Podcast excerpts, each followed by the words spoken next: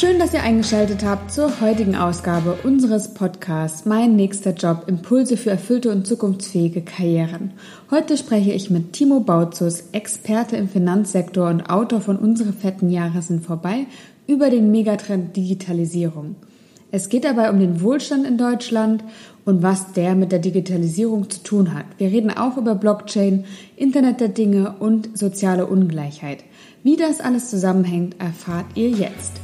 Ich bin Janike und ich freue mich auf euer Feedback zur aktuellen Folge.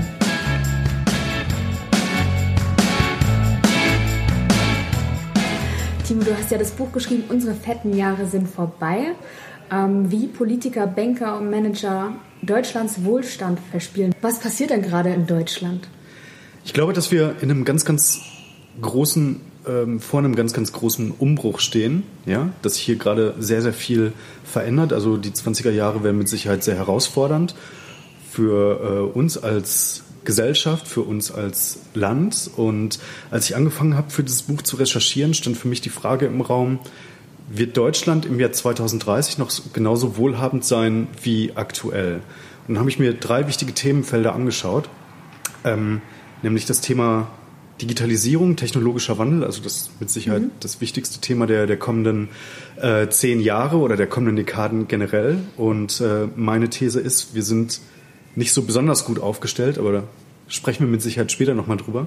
Dann ähm, das Thema Finanzrisiken. Ich glaube, wir haben äh, extreme Finanzrisiken, die sich möglicherweise in den 2020er Jahren materialisieren werden. Materialisieren heißt, dass sie dann sichtbar werden, zutage treten. Ähm, wir haben zum Beispiel über die Deutsche Bundesbank ein äh, Billionenrisiko in der, in der Bilanz. Also das heißt, dass ähm, dort Forderungen aufgelaufen sind, die möglicherweise von den anderen Ländern dann nicht mehr bedient werden und am Ende dann möglicherweise deutsche Steuerzahler dafür aufkommen werden müssen. Und das dritte Thema ist mh, zunehmende soziale Ungleichheit. Also das mhm. heißt, der Wohlstand, der in den letzten Jahren hier unzweifelhaft in Deutschland entstanden ist, der kommt nicht mehr so richtig gut ähm, zum Beispiel in der Mittelschicht an. Also das zusätzliche Wachstum, was generiert wird, das ähm, schlägt sich nicht nieder in Einkommenszuwächsen äh, in, der, in der Mittelschicht und in der unteren Mittelschicht ähm, äh, schrumpfen die Gehälter sogar real. Also das heißt, die haben viel, viel weniger Geld zur Verfügung, als es noch vor 10 oder 15 Jahren der Fall war. Und ich glaube, das ist eine ungesunde Entwicklung. Heißt das, du glaubst, es gibt mehr Risiken als Chancen für Deutschland? Ich glaube tatsächlich, dass es momentan mehr Risiken gibt und dass wir uns in so einer Art Wohlstandsillusion befinden. Also das heißt, dass wir davon ausgehen, wir haben sprudelnde Steuereinnahmen, so viele Menschen sind in Lohn und Brot wie nie, die Wirtschaft wächst immer noch, ja, auch wenn sich die Aussichten jetzt einigermaßen eingetrübt haben. Die Börse ist unglaublich gut gelaufen. Und ähm, vielen, vielen Menschen geht es wirklich sehr, sehr gut einfach. Das muss man jetzt einfach mal festhalten. Aber ob das halt so bleibt, das ist aus meiner Sicht ziemlich zweifelhaft, weil wir momentan nicht die richtigen Diskurse führen, nämlich darüber, wie wir das alles erhalten können. Und ich glaube, dass die Umbrüche, vor denen wir stehen, dass die so gravierend sein werden, dass das kein Selbstläufer ist. Mhm. Und wenn jemand sich noch nicht so sehr mit dem Thema beschäftigt hat, welche Trends sollte er sich am ehesten angucken? Also, also ich, was ist gut, um an das Thema einzusteigen?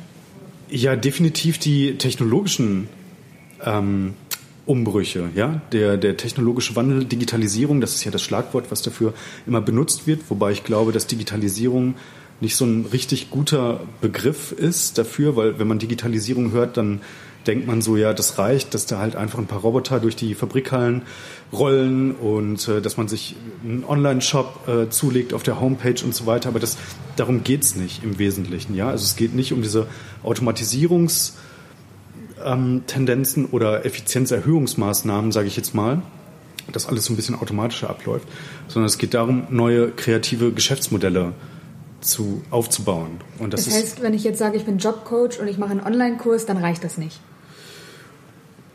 Hm, das ist natürlich jetzt ein Dienstleistungsbereich, mhm. ja. Also da äh, könnte das mit Sicherheit ausreichen. Also da, da will ich dir jetzt auch gar nicht irgendwie äh, ne, eine Belehrung geben, sondern ich glaube, dass halt ähm, dieser Industriesektor, dass der sich halt definitiv, also unser mhm.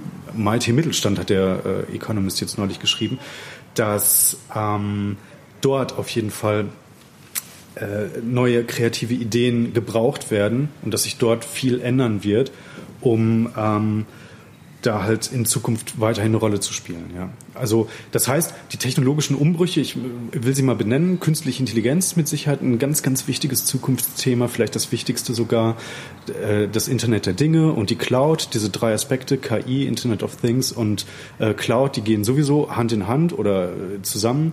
Dann gibt es natürlich noch die Blockchain, dann gibt es das Thema Quantencomputing, also es tut sich gerade unglaublich viel, es finden so viele Umbrüche gerade statt wie noch nie und ähm, da muss man dann halt echt schauen, äh, überfordert uns das möglicherweise als Gesellschaft, überfordert das jeden Einzelnen. Ähm, und genau über diese Dinge wird momentan nicht geredet. Also wenn man die Verlautbarung der Regierung, auch unsere Kanzlerin hört, dann ist das alles überhaupt kein Thema. Deutschland ist bestens gerüstet. Ähm, das, äh, die, äh, der technologische Wandel wird mehr Jobs bringen. Ja, und das kann ja auch sein. Es werden mit Sicherheit neue Berufsbilder entstehen. Ja, das stelle ich gar nicht in Frage. Aber es wird auch viele Berufe geben, die möglicherweise ähm, gut ersetzbar sein werden oder vielleicht sogar komplett verschwinden in den nächsten Jahren. Und da frage ich mich ja, so ein 50-jähriger Buchhalter beispielsweise, ja, der zwei Kinder hat und ein Häuschen finanziert, wenn dessen Job in den nächsten Jahren möglicherweise überflüssig wird oder nicht mehr in dem Maße gebraucht wird wie heutzutage noch, dann wird ja Folgendes passieren. Dir wird entweder unter Lohndruck geraten, weil die Nachfrage nach diesem Berufsbild einfach nicht mehr so da ist, oder der wird seinen Job möglicherweise kom komplett verlieren und muss dann umschulen auf was anderes. Und was geht dann verloren?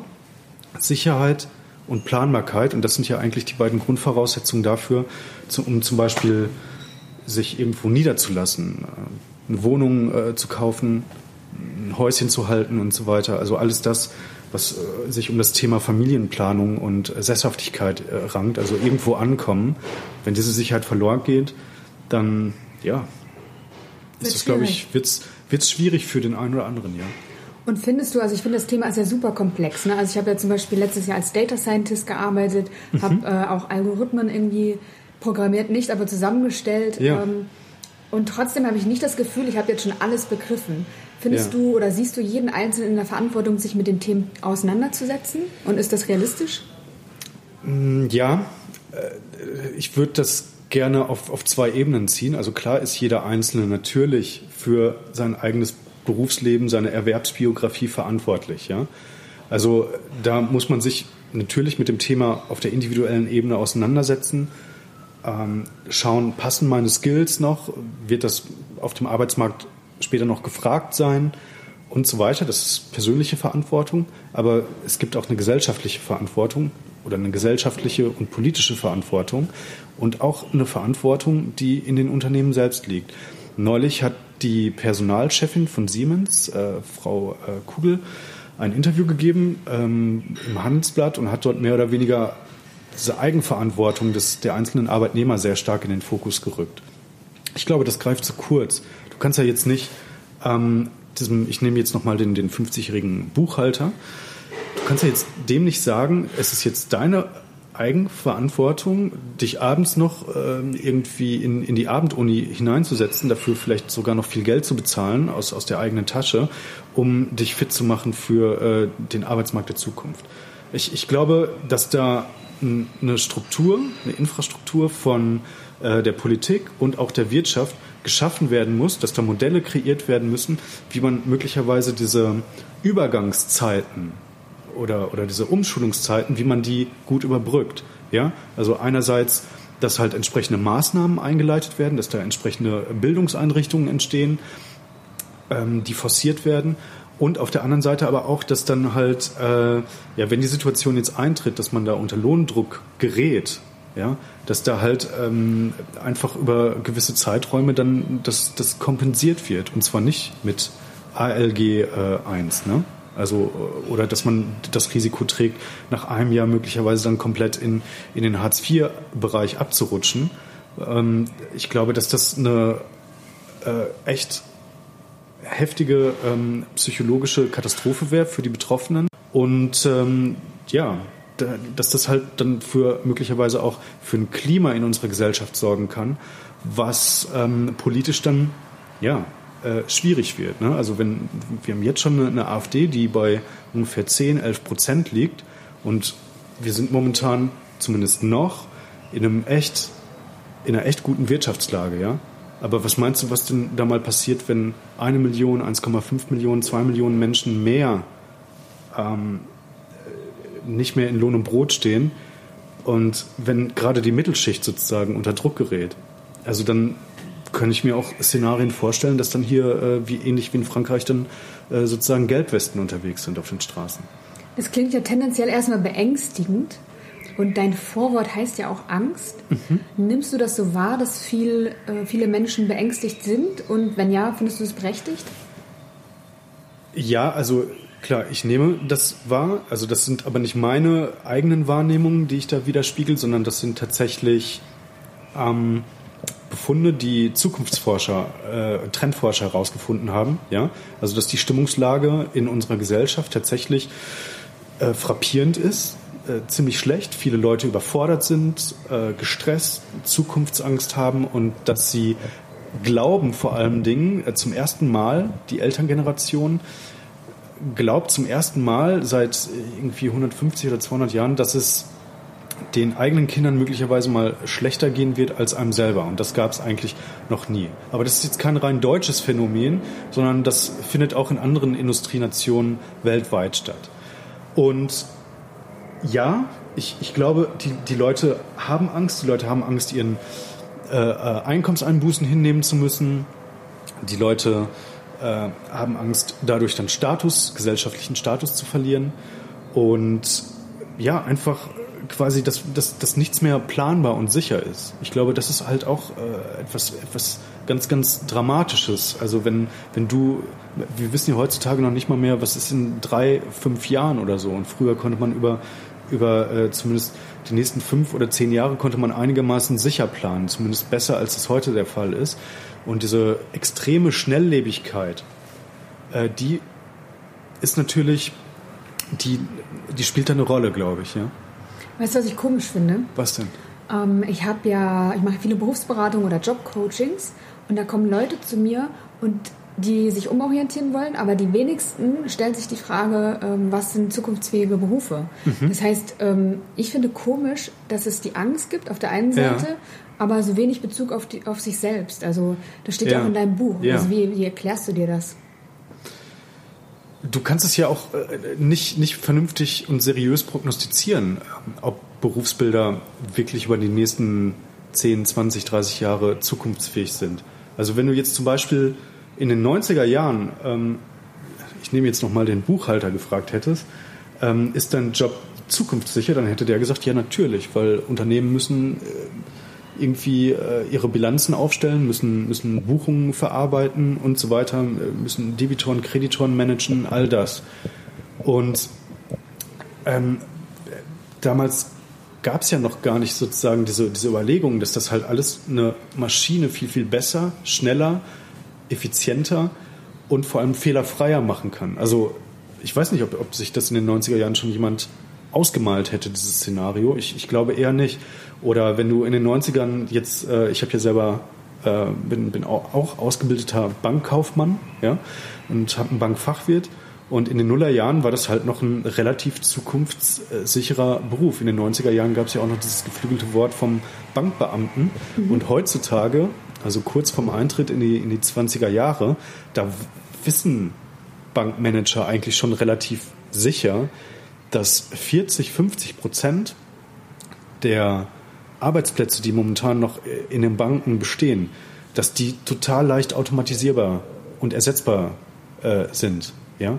Also Meinst du wirklich, dass das Bewusstsein da ist? Weil ich hatte letztens irgendwie auf meinem Blog gefragt, äh, was Jobs der Zukunft sind und irgendjemand hat da Buchhaltung tatsächlich drunter geschrieben. Okay. Und auch meine das Steuerberaterin war sehr irritiert, als ich ihr meine Software gezeigt hatte. Ich habe jetzt äh, ja. eine Software, um meine Buchhaltung zu machen. Okay. Und hat mich dann nur noch gefragt, Frau Stör, wozu brauchen Sie mich jetzt eigentlich noch?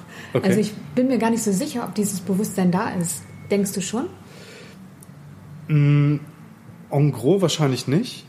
Ja, also da gebe ich dir vollkommen recht. Es wird gerade, deswegen ist dein Thema auch so spannend und so wichtig, viel zu wenig darüber geredet. Was sind denn jetzt Zukunftsberufe? äh, Berufe und welche Kompetenzen muss man da mitbringen und wie kann man diese Kom Kompetenzen aufbauen. Also da hast du, glaube ich, echt ein, ein spannendes Thema, was sehr, sehr äh, brisant ist, sehr, sehr aktuell. Aber ich meine, es ist total schwer zu sagen, welche, welche Art von, von Berufen, also klar, das, das IT und alles, was mit Informatik und Coden und so weiter zu tun hat und ähm, dass das zukunftsträchtig ist, das wird wohl wahrscheinlich jeder unterschreiben. Aber was jetzt da hinten überfallen wird, diese äh, monotonen und repetitiven Tätigkeiten, okay, ja, die werden wahrscheinlich irgendwie dann Algorithmen übernehmen, Maschinen, äh, so what. Aber äh, noch vor sechs, sieben, acht Jahren, da hat wohl keiner daran gedacht, dass äh, diese sogenannten White-Collar-Tätigkeiten, also diese, die, die, die Bürojobs, dass die halt irgendwann total leicht wegrationalisieren sind. Ich glaube, das hat, das hat man damals noch nicht erwartet irgendwie. Und das ist ja jetzt noch gar nicht so lange her. Und dieses Thema kommt jetzt gerade erst so seit Mitte der Zehnerjahre sozusagen auf und ist immer noch nicht im Bewusstsein ganz, ganz vieler Menschen angekommen. Also äh, insofern sollte man jetzt tatsächlich gezielt darüber reden. Und selbst, ich meine, 2025 könnte möglicherweise sogar schon ähm, die, der erste Algorithmus, intelligenter Algorithmus im, im Management irgendwo tätig sein. Also das habe ich äh, vor kurzem noch irgendwo mhm. gelesen. Also das sind ja so Prognosen, dass, ja, werden jetzt möglicherweise dann sogar Top-Management-Positionen dann, dann überflüssig. Das heißt, äh, der Algorithmus delegiert zukünftig irgendwelche Aufgaben an irgendwelche Menschen? Er könnte, könnte besser strategische Entscheidungen treffen mhm. als äh, halt der Mensch. Ja? Also zumindest wird das behauptet, keine Ahnung. Ich glaube, dass das möglicherweise doch nicht so ganz einfach ist. Ja? Ähm, aber das ist halt die große Stärke des Menschen gegenüber der Maschine, dass wir halt über Dinge wie Kreativität, und vor allen Dingen auch Empathie verfügen. Ich glaube, das sind unsere großen, großen Assets und unsere ja, äh, USPs, also US, äh, ne, unsere Alleinstellungsmerkmale, die uns in gewisserlei Hinsicht kompetenter machen im Vergleich zur Maschine oder zum Algorithmus. Ähm, es sei denn, es kommt dann tatsächlich diese sogenannte starke künstliche Intelligenz, die also auch in der Lage ist, dann so etwas äh, abzubilden wie, wie Emotionen, aber äh, zumindest ist der Stand der Dinge äh, momentan, dass das noch sehr, sehr lange dauern wird. Was mich noch interessiert, Digitalisierung. Ähm, betrifft das Menschen nur in Großunternehmen oder auch im Mittelstand und auch die Selbstständigen? Also würdest du sagen, auf allen Ebenen? Ja. Ja. Absolut. Also da kann man ja jetzt nicht. Also das betrifft uns, das betrifft uns alle. Also äh, natürlich unterscheidet sich der Grad je nach Branche und also der Grad der Betroffenheit und der Grad der Betroffenheit äh, unterscheidet sich auch ähm, nach Unternehmen und dann heruntergebrochen natürlich auch nach äh, Berufsbild oder Funktion. Ja, also das heißt, für, für, so einen, für, für jemanden, der sowieso in der Informatik arbeitet, für den ändert sich ja vom Berufsbild her nicht wirklich viel. Der braucht der muss seine Kompetenzen regelmäßig reaktualisieren und so weiter, sich, sich da auffrischen. Dann gibt es da möglicherweise Stellen, ähm, die, die sich operativ verändern, ähm, also einfach in der, in der Stellenbeschreibung und so weiter. Aber es gibt dann halt, wie gesagt, äh, auch ein paar Bereiche, die möglicherweise dann einfach hinten überfallen, ähm, komplett oder nicht mehr so in dem Maß gebraucht werden wie heute. Und die müssen dann natürlich sich auf was komplett Neues einlassen. Und das betrifft natürlich große Unternehmen und an denen kannst du es momentan am besten eigentlich ablesen, weil wenn du dir mal anschaust, dass sich sind momentan ganz viele große Unternehmen dabei, Siemens und auch Daimler ist jetzt ein Stichwort, sich zu entflechten. Ja? Also das heißt, die, die stellen ihre Unternehmensstrukturen so auf, dass sie klein äh, oder kleiner agiler und wendiger sind und viel flexibler. Also Siemens war ja ein ganz großes Industriekonglomerat mit zig verschiedenen Divisionen und Sparten und eigentlich hat da keiner mehr so richtig durchgeblickt und das war auch gut, ja, so ein großer Mischkonzern, das hat eine Zeit lang sehr, sehr gut funktioniert. Aber jetzt in dieser ähm, digitalen Welt funktioniert das eben nicht mehr so richtig gut weil ähm, du halt nicht weißt, ob nicht möglicherweise ein bestimmter Bereich sich innerhalb von vier, fünf Jahren disruptiv so krass verändert, dass man ähm, in dem Segment gar nicht mehr unterwegs sein kann. Also das heißt, die aus diesen großen Brocken wird jetzt sozusagen so ein Flottenverbund. Also das heißt, es gibt ein einen operativen Kern und drumherum werden dann halt so Einzeldivisionen ähm, abgespalten, an die Börse gebracht und so weiter, sodass man, wenn sich irgendwas verändert, dass man da relativ schnell reagieren kann und relativ schnell ähm, Dinge komplett abspalten kann, an die Börse bringen kann äh, und so weiter, äh, um dann halt wieder Geld reinzuholen, um äh, das Kerngeschäft dann irgendwie umzumodeln und zu stärken und so weiter. Das ist auch bei Daimler jetzt äh, der Fall.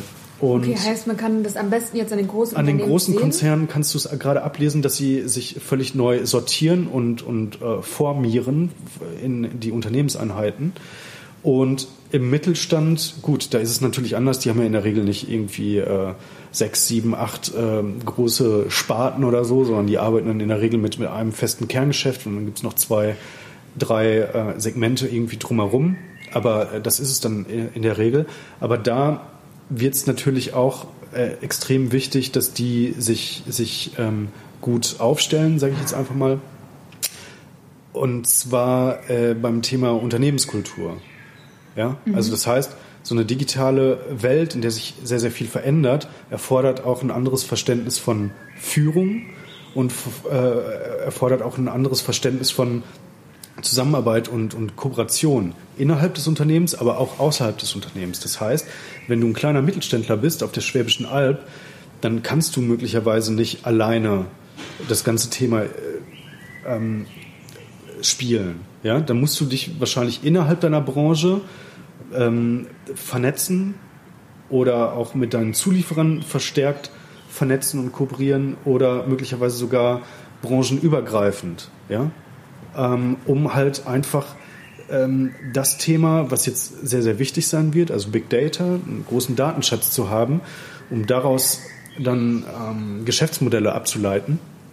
Das wirst du ja nicht selbstständig machen können, weil du einfach diese, diese extremen Datenbestände nicht, nicht alleine hast. Ja, also das heißt, da muss man möglicherweise auf europäischer, also auf äh, nationaler Ebene und vor allem auf, äh, auch auf europäischer ähm, Ebene viel stärker miteinander kooperieren und dann halt eine wirklich ähm, digitale Infrastruktur für Europa schaffen, möglicherweise auch so einen so großen Datenpool bilden, damit man dann halt in den wirklich wichtigen Zukunftsfeldern wie zum Beispiel der künstlichen Intelligenz dann noch, noch mitspielen kann. Aber das ist dann wieder, ne, da geht es dann wieder weg vom, vom kleinen Unternehmen ähm, hoch auf die Ebene ähm, volkswirtschaftlich. Und da muss man, glaube ich, jetzt in, in der nächsten Zeit, in den nächsten Jahren dann verstärkte Anstrengungen unternehmen. Aber trotzdem meinst du, Digitalisierung betrifft alle von uns? Ja, absolut. Und Kooperation ist ein gutes Stichwort. Mhm. Was kann man noch tun, um äh, den Entwicklungen entgegenzuwirken und sich für einen, äh, ja, einen Erhalt des Wohlstands in Deutschland einzusetzen?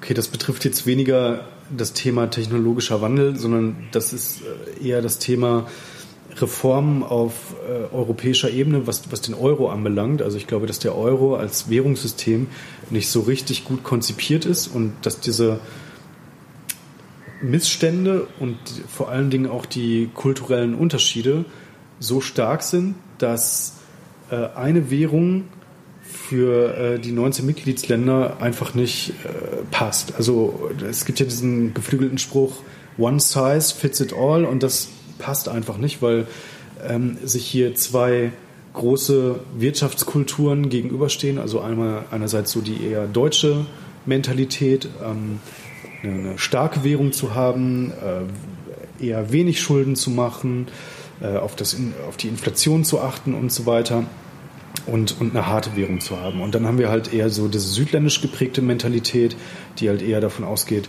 äh, Konjunkturprogramme auflegen, Schulden finanziert, auch durchaus mit anderen Ländern konkurrieren, indem man die eigene Währung abwertet und dadurch dann die Exporte billiger werden ins Ausland und dass man auf diesem Wege dann Wettbewerbsfähigkeit herstellt.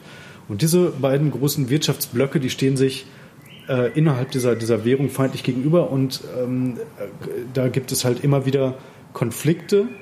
Ja? Die Deutschen regen sich auf, dass halt, dass wir für die angeblichen, in Anführungszeichen jetzt Pleitegriechen äh, gerade stehen müssen. Und auf der anderen Seite regt man sich auf, dass halt die, die Deutschen, ähm, die, die anderen Länder sozusagen knebeln und, und ihnen Reformen auferlegen, die in der Bevölkerung gar nicht erwünscht sind, nur damit sie halt äh, weiter vom Kapitalmarkt Geld bekommen. Also diese, diese, diese Staaten wie zum Beispiel Griechenland oder auch Italien und so weiter. Und deswegen hat, haben sich in vielerlei Ländern so, so ungute äh, politische Strömungen entwickelt, auch hier in Deutschland. Also ich spiele jetzt auf die AfD an, aber was die AfD hier in Deutschland ist, äh, diese, diese rechtspopulistische ähm, Bewegung, die gibt es ja auch in vielerlei anderen Ländern. Ja? In Italien regiert sie zum Beispiel schon. Und Ungarn auch. Ungarn auch, ja. Und ähm, das, das passt, glaube ich, nicht. Ja? Also da muss man nochmal rangehen an das Thema Währung und da versuchen, eine, eine groß angelegte Reform hinzukriegen, ähm, wie man ähm, den, den Euro ja, erhalten kann, ohne dass es ähm, zu größeren Konflikten kommt in den, in den 20er Jahren. Weil irgendwann eskaliert es und dann knallt es möglicherweise und dann fliegt das ganze Währungskonstrukt auseinander. Und das wäre wirklich der Worst Case. Also ich glaube, das wäre ein enormer Rückschritt für Europa, ein ganz enormer Rückschritt. Und Europa ist total wichtig, glaube ich. Also ich bin auch ein großer Befürworter der EU. Ja, also nur weil ich dem, dem aber nicht des Euros. Genau, nur weil ich dem, dem Euro eher kritisch gegenüberstehe, in der derzeitigen Form zumindest, mhm. ja heißt das nicht, dass ich nicht sehe, dass die EU extrem wichtig ist, dass die EU ganz viele tolle Errungenschaften hat, dass es eine, eine wahnsinnig, wahnsinnig tolle Idee ist und dass sie auch total notwendig ist in einer Zeit, in der äh, sich wahrscheinlich geopolitisch sehr viel verändern wird. Also das heißt, wir haben ja momentan einen Zweikampf zwischen den USA und China um, ja, überspitzt jetzt um die ökonomische Vormachtstellung in der, in der Welt. Und äh, das wird, glaube ich, extrem spannend und wenn ähm, die europäischen Länder stark sein wollen oder äh, stark bleiben wollen, also dann, dann braucht man eine starke EU und das heißt, da muss man, glaube ich, auch nochmal wirklich viel reformieren, weil so wie sie in, in der Verfassung, in der sie sich momentan präsentiert, ist sie, glaube ich, auch ungeeignet für ja, diese agile, digital geprägte Welt. Ich möchte mit der letzten Frage nochmal zurück zum Einzelnen kommen. Was glaubst du denn, kann der Einzelne tun, um sich für eine bessere Zukunft in dieser Hinsicht einzusetzen? Ich glaube, dass halt diese äh, sozusagen dieses Mindset erstmal da sein muss, dass da einiges an, ähm, an Herausforderungen, an Umwälzungen kommt. Und dann muss man für sich persönlich eine, eine Strategie entwickeln. Äh, wie kann man das für sich persönlich umsetzen? Was kann man was kann man tun, um die eigene Erwerbsfähigkeit und die eigene Erwerbsbiografie zu sichern. Und auf der anderen Seite natürlich sich möglicherweise dann halt einbringen in den gesellschaftlichen Diskurs, also ähm, sich politisch zu engagieren. Ja, das, das kann durchaus alles Sinn machen. Ja? Und ähm, ja, vor allen Dingen seine, seine ähm, seine Wahlmöglichkeiten dann auch wirklich als, äh, als, als Wähler äh, wahrnehmen. Das ist ganz, ganz wichtig, dass die Leute da sich dessen bewusst sind, dass es ganz wichtig ist, wirklich zu den Wahlen hinzugehen und von seinem Wahlrecht Gebrauch zu machen. Und dann würde ich natürlich noch empfehlen, jetzt deinen Podcast zu hören. Ich denke, dass, dass du da auch mit deinen Interviews und mit deinen, mit deinen ähm, Gesprächspartnern wirklich sehr coole Impulse setzen kannst und da echt, habe ich vorhin schon gesagt, ein wichtiges Thema beackerst. Ja, wenn das kein gutes Schlusswort ist. Timo, ja. ich danke dir fürs Gespräch. Ähm, vielen Dank für alles. Viel Erfolg für dein Buch. Danke. Ähm, alles Gute. Wünsche ich dir auch. Vielen, vielen Dank, dass ich hier sein durfte.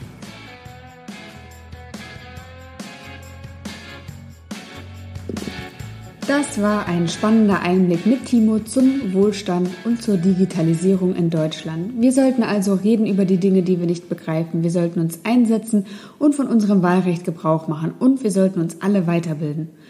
Sonst noch was, Timo? Nein, Spaß beiseite. Ich finde, dass Timo wichtige Punkte angesprochen hat. Wie steht ihr dazu? Gebt mir gerne ein Feedback und abonniert den Podcast bei Gefallen. Bis dahin, eure Janike.